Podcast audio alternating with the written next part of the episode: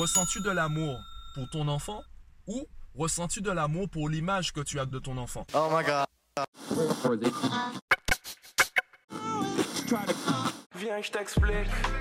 Yo, aujourd'hui j'aimerais te parler de la place, de l'importance, de l'impact des préjugés dans l'éducation. Déjà sur un plan général ou dans les relations humaines sur un plan général, on est tous d'accord pour admettre l'importance de la première impression.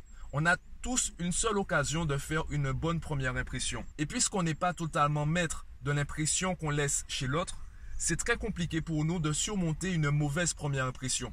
Si l'autre a une mauvaise impression de nous, s'il n'est pas volontaire, s'il n'est pas motivé à donner de la neutralité à l'image qu'il a de nous pour apprendre vraiment à nous connaître, ce sera difficile pour nous de surmonter cette mauvaise impression. Ce sera pratiquement impossible. Le danger en fait dans l'éducation, c'est le côté quotidien notre relation, un peu en fait avec tout le monde. Je vais simplifier le discours avec une simple question. Ressens-tu de l'amour pour ton enfant ou ressens-tu de l'amour pour l'image que tu as de ton enfant?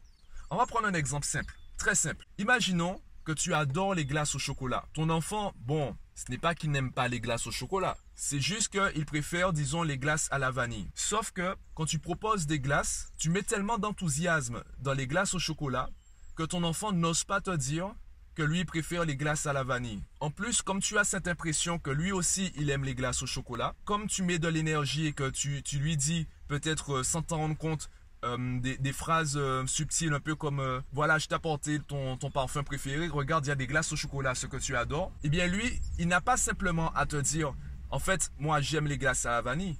Il doit aussi te dire, bien écoute, l'image que tu as de moi est fausse.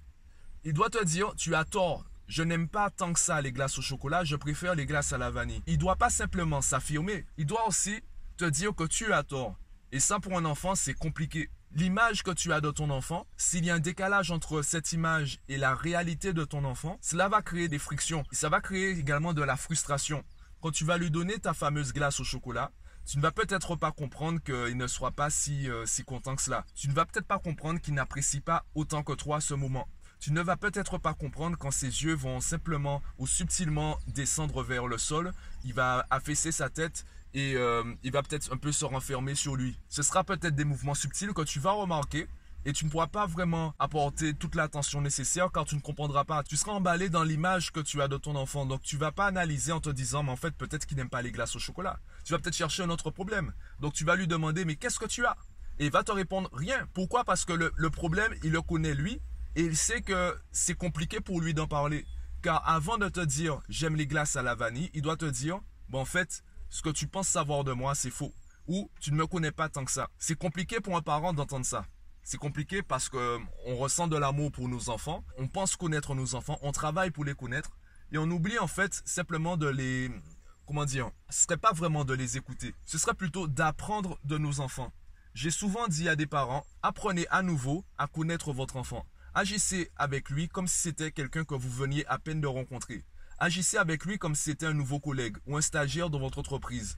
Vous sentez en fait qu'il n'est pas très compétent ou il n'a pas beaucoup de connaissances, il y a quand même de la bonne volonté. Vous sentez en fait qu'il a envie de faire les choses, simplement il ne sait pas trop comment faire et il fait parfois des erreurs. Comment vous allez agir avec lui? Vous sentez que c'est une bonne personne, simplement vous ne connaissez rien de sa situation, vous ne savez pas comment la personne pense, vous ne savez pas de quoi elle est véritablement capable. Parfois elle fait des erreurs et parfois elle fait de superbes choses. Donc comment vous allez la former sachant que vu que vous voyez de la bonne volonté en elle, vous avez envie qu'elle continue dans votre entreprise. Eh bien, généralement, lorsqu'on ne connaît pas la personne, on est super positif. On est un peu moins exigeant qu'avec nos proches. Avec nos proches, on va tout de suite parler de ce qui est négatif, car on a envie que nos proches se dépassent, se surpassent, s'améliorent en continu, puissent toujours fournir le meilleur résultat, puissent toujours atteindre des sommets, atteindre vraiment la perfection. Le problème, c'est qu'un enfant, il apprend encore à se connaître, il apprend à connaître également les codes de la société et il peut très facilement se renfermer sur lui-même. Il peut très facilement s'écrouler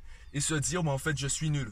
Il peut très bien se focaliser sur le négatif et finalement, ce qui est censé le motiver va au contraire le détruire, entre guillemets. J'ai rencontré des parents en fait qui usaient de la psychologie inversée. Par exemple, au lieu de dire des choses comme je vois que tu t'es donné à fond, je vois que tu as essayé, euh, effectivement ton, ton résultat, on constate quand même une progression. Simplement, compte tenu des contraintes qu'on a par rapport au résultat, eh bien, il faudrait qu'on tous les deux on puisse travailler sur cela. Dis-moi ce que tu penses de, cela. Est-ce que tu considères que ton travail répond à cette contrainte-là? Car moi je n'en suis pas si sûr. Comment on pourrait faire pour améliorer cela? Plutôt que d'être dans une démarche où on construit à deux et on met en avant le positif, on met en avant la bonne volonté de l'enfant, on met en avant son, son envie de s'améliorer, eh bien on va plutôt dire des choses oui, c'est bien, c'est bien. Par contre, ça, il faut revoir. Ça, c'est pas très beau. Euh, ta maison, elle est pas très droite. Tu vois bien que s'il fallait construire une maison comme sur ton dessin, elle va s'écrouler tout de suite.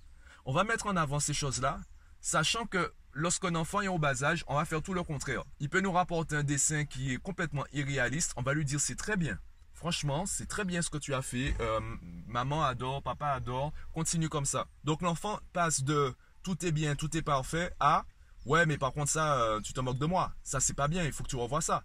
Ça, c'est pas bon. Non, non, non, non, non, tu refais ça. Donc, il passe de 100% positif à, entre guillemets, 100% négatif. La réalité, la vérité, on s'en moque un petit peu.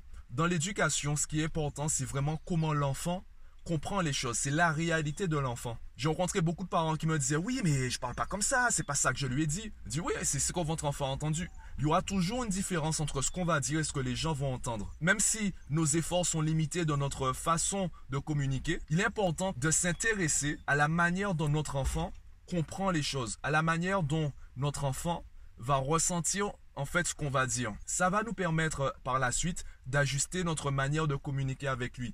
Et aussi peut-être de simplement dire, écoute, euh, je sens que là, il y a une différence entre ce que je dis et ce que tu entends. Je pense qu'il faut mieux qu'on en discute. Ça va lui permettre également de resituer le contexte. On sait tous que nos parents nous aiment. On le sait tous.